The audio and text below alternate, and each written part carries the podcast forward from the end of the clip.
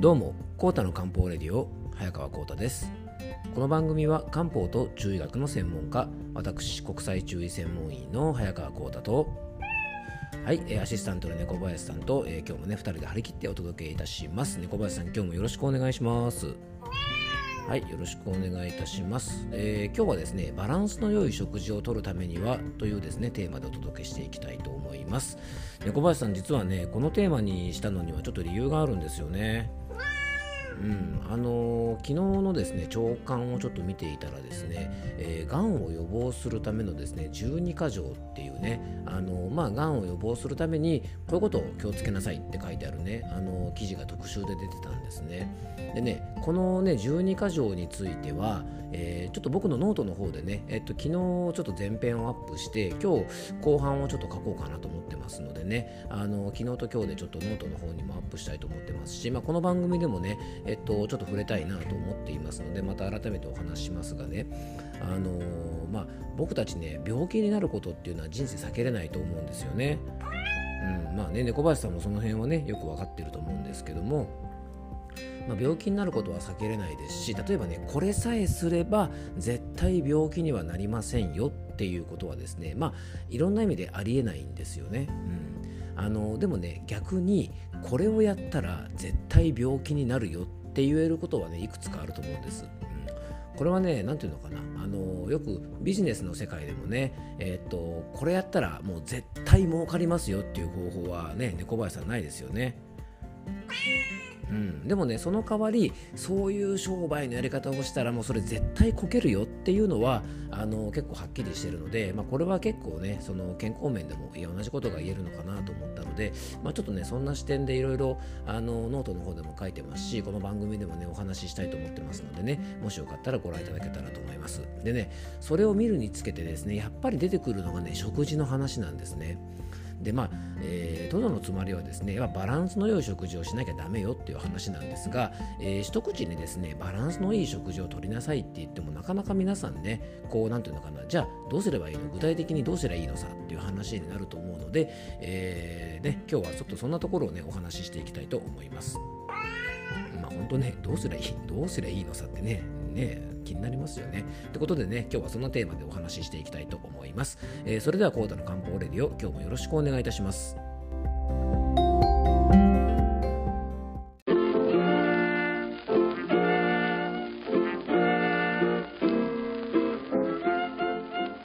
はい、えーそれではですね今日の本題の方に入っていきたいと思うんですがバランスの良い食事をとるためにはどうすればいいかっていうことなんですねえっと猫林さんバランスのいい食事っていうとどういうことを想像しますか？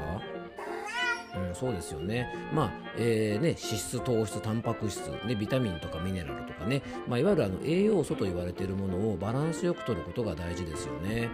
でもなかなかね、普段のこう献立とか外食とかする時に、えーね、そういう栄養素までこう計算して、結構皆さんカロリーぐらいはね、あの気にすると思うんです。というよりもね、カロリーばっかり気にしてる方結構多いですよね。これはカロリーが高いからダメだとかね、これはカロリーが低いからいいとかっていう問題をね、あのそれは結構分かりやすいので気にしてる方が多いと思うんですが、実はね、気にするべきはカロリーばっかりではないんですね。その食べるものがどのくらいねバランスの良い栄養素を含んでるかってことが大事なんですがなかなかそこってね分かりづらいですしちょっとねそこまで考えたらとてもとても毎日の食事がね結構大変だしストレスになっちゃうと思うんですよね。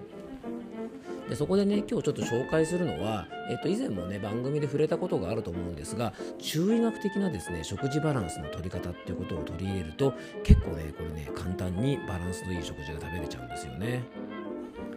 でね、まあ、そのねあの秘訣というかコツをね今日はちょっとお話ししていきたいと思います。じゃあまずですね中医学で、まあ、いわゆるこう薬膳というねあの考え方があります、ね、食べ物で体を良くする、ね。まあ、食事自体がですねあの食べることによって人を良くするという意味がありますから、えーすごく基本的なところなんですがね、まあ、薬膳的な考えっていうとちょっとこう難しく感じるかもしれません。なんかこういうものを食べるとね肝を養うとか腎を養うとかね。これは温性の食べ物だとかこれは体を冷やす食べ物だとかね。いろいろこう考え出すとキリがないんですが今回はねもっとざっくり結構ね簡単ですからね、あのー2つちょっとポイントをお届けしたいと思います。まずね1つ目のポイントは5つの色ですね。えー、これはですね中医学の基本的な考え方である陰陽五行説というものがありまして、えー、体の働きをねあの司る、まあ、五臓といってね体の中の、まあ、内臓みたいなものとか働きを5つに分けたものがあるんですがこの5つにはですねそれぞれ色が当てはまっていてその色の食べ物がそこの五臓を養うというふうに考えられてるんですね。なので献立を立てる時とか食べ物を選ぶ時に色でね1つ選ぶとすごくバランスが取れやすくなると思います。じゃあその5つの色は何か、まあ、これだけはねちょっと覚えておいていただきたいんですがまずねえっと青。青はですね緑ですね。緑色。青いもの。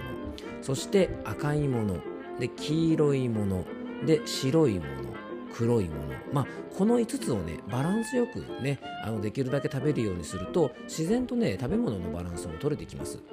結構ね気が付くとねなんか茶色っぽいもんばっかりとかねなんか白っぽいもんばっかりとかね、なんかそういう食事って結構多いですよね。なんか唐揚げとご飯だけとかね、なんかあの白いものと茶色いものしかないじゃないみたいなね、形になると思うんですが、これをね、彩りを考えて、ちょっと緑のものも食べよう、ちょっと赤いものも食べよう、ね、ちょっとあの黄色いものも食べよう、白いものも食べよう、で、黒っぽいものも食べようとね、あのすればですね、なかなかこの5色揃えるって難しいんですが、ちょっと意識するだけでね、なんとなく彩りも良くなりますし、栄養のバランスも良くなるし、ちゃんと五臓の、えー、サポートもできるんですね。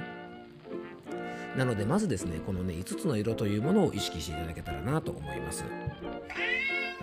で次にご紹介するのが5つの味です。これもね以前にもお話ししたので復習的な内容になりますがこの5つの味もですね先ほどお話しした中医学のね五臓にね当てはまってます。じゃあその5つの味は何かというと、えー、酸っぱい味の酸味で苦い味の苦味で甘い味の甘みで辛い味の辛みそしてですね、えっと、塩辛い味の、えー、甘味とかね塩味っていうふうに言うんですけども、まあ、塩辛い味この5つの味のバランスを取ることが大事。で味付けもですね気が付くと結構ね甘いもんとしょっぱいもんばっかりいわゆるこうね甘辛いもんってやっぱ美味しいですよね。あの南蛮ねあの鶏南蛮とかねめっちゃうまいですよね。あのああいう感じの甘辛いものが結構多くなりがちなんですが、えー、そういう風なね味ばっかりではなくてちょっと酸味のあるもの酸っぱいものも食べてちょっと苦いものも食べてで甘いものこれね甘いものの注意点は甘みはですね砂糖の甘みではなくて、えー、要はでんぷん質の甘み。お米って噛めば噛むほど甘いですし芋類とかも甘いですよね。ああいうね自然の甘みの甘さです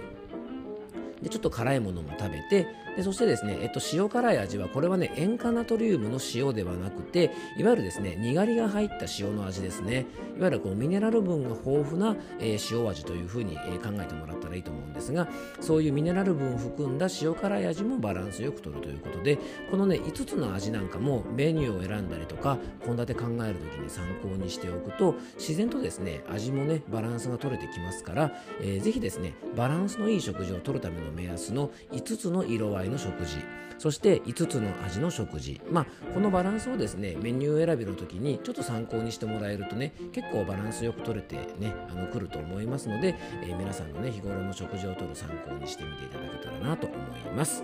えー、今日はですねバランスの良い食事をとるためにというテーマでお届けいたしました、えー、今日も聞いていただきありがとうございます。どうぞ素敵な一日をお過ごしください。漢方専科沢田薬房の早川幸太でした。ではまた明日。Thank you.